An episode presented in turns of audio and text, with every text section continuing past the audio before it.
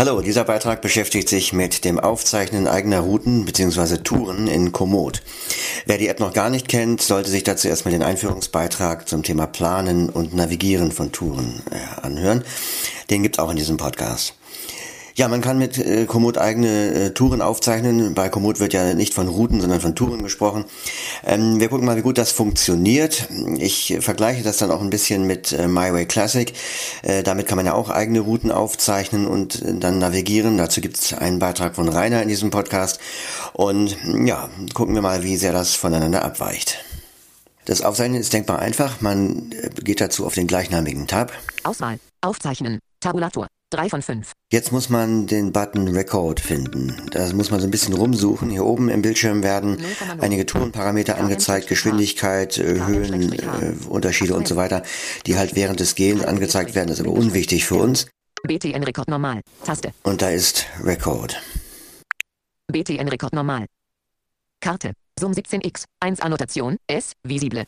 Ja, jetzt wird, das kennen wir schon vom, äh, vom Navigationsstart, äh, wird also automatisch eine Umgebungskarte eingeblendet. Man bekommt aber sonst keine Rückmeldung darüber, dass die Aufnahme begonnen hat. Wenn man das prüfen will, kann man aber unten am Bildschirm diese Taste hier suchen. Navigationseinstellungen. Aufnahme anhalten. Taste. Und wenn die angezeigt wird, dann läuft halt die Aufnahme. Ja, jetzt kann man loslaufen und äh, wenn man fertig ist, einfach diese Taste betätigen. Navigation. Suche. Textfeld. Dann kommt nochmal ein Dialog, wo man jetzt äh, sagen kann, ich mache entweder Pause Pausiere Aufnahme. oder ich bin fertig. Beende Aufnahme. Taste. Suche. Suchfeld. Ja, und jetzt ist die Tour gespeichert. Man befindet sich jetzt wieder im Planen-Tab, ähm, wo das Suchfeld fokussiert wird. Wenn man jetzt die Tour aufrufen will, dann geht man wieder in den Tab Profil. Profil. Tabulator. 4 von 5. Auswahl. Profil. Tabulator. 4 von 5. Und hier gibt's oben im Bildschirm wieder die äh, Informationen zum eigenen Profil, Einstellungen, mit Freunden verbinden und so weiter und so fort. Dann kommen die Touren, geplante und gemachte. Gemacht. Meine ist unter den gemachten. Auswahl. Gemacht. Taste. Über alle Sportarten. Wanderung. Eine Stunde. 8. 24. April 2020. 4,43 Kilometer. 3,9 Kilometer Schrägstrich H. 70 Meter. Die rufe ich jetzt auf Wanderung. Abgeschlossen am 24. April 2020. und suche hier den Button zum Navigation starten. Navigation starten. Taste. Und wie wir das auch schon kennen, wenn man eine gemachte Tour, wenn man da auf Navigation starten geht, dann äh, beginnt nicht gleich die Navigation, sondern dann hat man nochmal die Option zum Beispiel zum Umkehren der Route. Das machen wir jetzt aber nicht. Wir gehen jetzt virtuell vor die Tür und starten die Navigation. Navigation starten. Los geht's. Folge der Tour auf Gottfried-Keller-Straße Richtung Nordwesten. Einstellbar. Ja, das kennen wir schon. Beim Navigationsstart wird die Umgebungskarte fokussiert. Ich setze jetzt den Finger in die Status, also den Fokus in die Statusleiste, damit VoiceOver nicht nochmal Routenhinweise überlagert. TVF.de Bei nächster Möglichkeit links. Ja, die Möglichkeit kommt gleich. Ich komme aber erst noch an eine Treppe. Da ist sie. Und die wird natürlich von Komoot jetzt nicht extra angesagt. Das könnte man in MyWay Classic durchaus durch einen eigenen Punkt dokumentieren. Jetzt links. Ja, das stimmt natürlich nicht ganz. Ich bin noch auf dem Treppenabsatz, ähm, aber das ist vielleicht drei oder vier Meter bis zum Weg. Ähm, also genauer kann man es eigentlich nicht erwarten. Und wenn Komoot jetzt feststellt, dass man sich auf dem vorgesehenen Weg befindet, dann kommt nach einiger Zeit die Ansage, wie weit man bis zum nächsten, bis zur nächsten Richtungsänderung oder bis zum nächsten Routenhinweis zu gehen hat. Folge dem Weg 850 Meter.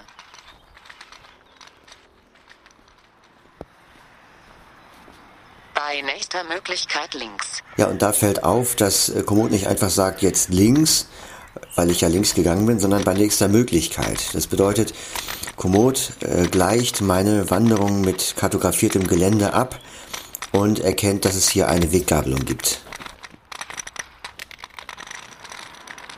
Jetzt geradeaus auf Wanderweg. Ja, und das funktioniert nicht, denn der Wanderweg ist zwar genau geradeaus, aber davor verläuft eine verkehrsreiche Straße und damit man eben nicht von dem Weg direkt auf die Straße läuft, ist die beidseitig durch Geländer gesichert. Man muss also jetzt einen kleinen Schlenker nach rechts machen, ungefähr 10 Meter, dann die Straße überqueren, wieder 10 Meter zurück und dann auf den Wanderweg abbiegen. Und diesen Schlenker sagt Komoot mir nicht an. Es kann sein, dass die Abweichung einfach zu klein ist, äh, 10 Meter hin, 10 Meter zurück. Aber das hätte man in MyWay Classic zum Beispiel einfach ähm, dokumentieren können, indem man einen Punkt setzt und noch mit einer Notiz versieht, was hier zu tun ist. Jetzt geradeaus auf Alter Ebsdorfer Weg.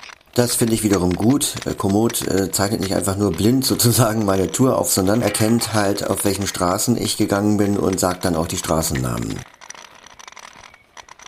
Folge dem Weg zwei Kilometer. Ja, und bei so einer langen Distanz will man ja zwischendurch mal gucken, wie weit es noch ist oder ob man überhaupt noch richtig ist. Ähm, normalerweise würde Komoot ja warnen, wenn man die Tour verlässt, aber manchmal verunsichert einen ja einfach das, äh, diese lange Stille, sozusagen das Schweigen der App. Und äh, da kann man dann halt, wie ich es im, äh, in dem anderen Beitrag schon gezeigt habe, hier oben links dieses Feld fokussieren, wo die noch zurückzulegende Distanz angezeigt wird. In 260 Metern. In 250 Metern. Was man hier jetzt nicht hört, ist, dass äh, bei, es auf dieser Route zwei Richtungsänderungen gibt, die mir von Komoot nicht angesagt wurden. Und zwar sind das Richtungsänderungen nicht an Gabelungen oder, oder Kreuzungen, sondern einfach, wo die, der Weg oder die Straße eine scharfe Biegung macht. Und ich schließe daraus, dass Komoot, äh, zumindest bei aufgezeichneten Touren, keinen Routenhinweis gibt, wenn sich die Richtung ändert und es einfach keine andere Möglichkeit gibt, wenn es also einfach der Verlauf des Weges ist. Aber das ist ja für Blinde eine sehr wichtige Information. Äh, Sehende können ja die Umgebungskarte angucken und darauf den Verlauf der äh, Tour sich angucken und wissen dann, aha, ich muss hier dem Weg folgen, da ändert sich die Richtung. Aber für Blinde wird das nicht äh, deutlich gemacht und auch hier könnte man mit MyWay Classic einen Punkt setzen, um das zu dokumentieren. Jetzt rechts auf Brüder Grimm Straße. Hier verläuft die Tourenführung wieder ganz gut. Ich gehe jetzt auf die Brüder Grimm Straße. Bei nächster Möglichkeit links. Dann links auf den Bürgersteig, um die nächste Möglichkeit abzupassen. Jetzt links auf Großseelheimer Straße, L3088. Ja, das klappt alles ganz gut.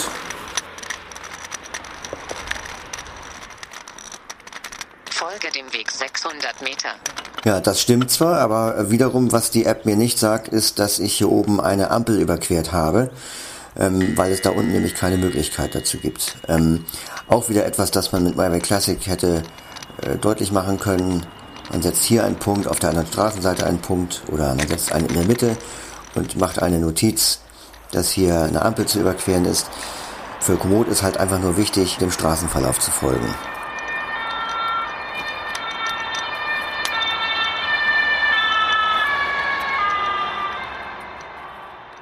Ja, mein Fazit, die Routenaufzeichnung mit Komoot äh, lässt einiges zu wünschen übrig. Für Blinde fehlen da wichtige Informationen.